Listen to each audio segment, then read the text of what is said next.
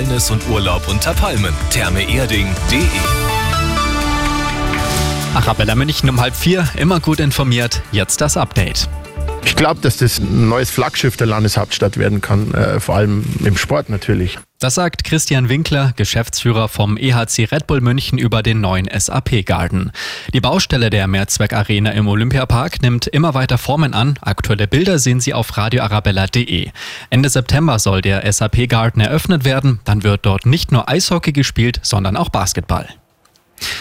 38 Jahre lang gehörte er dem Bayerischen Landtag an, 15 Jahre lang war er Fraktionsvorsitzender der CSU. Der ehemalige Landtagspräsident Alois Glück ist im Alter von 84 Jahren gestorben. Ministerpräsident Söder reagierte betroffen. Bayern verliere einen leidenschaftlichen und sehr klugen Streiter für die gute Sache. Und noch unsere gute München-Nachricht. Der Gasthof Menterschweige gehört zu den traditionsreichsten Biergärten der Stadt.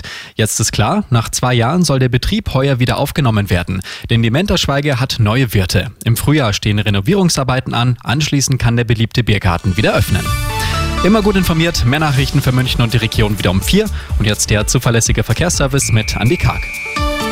Um genau eine Minute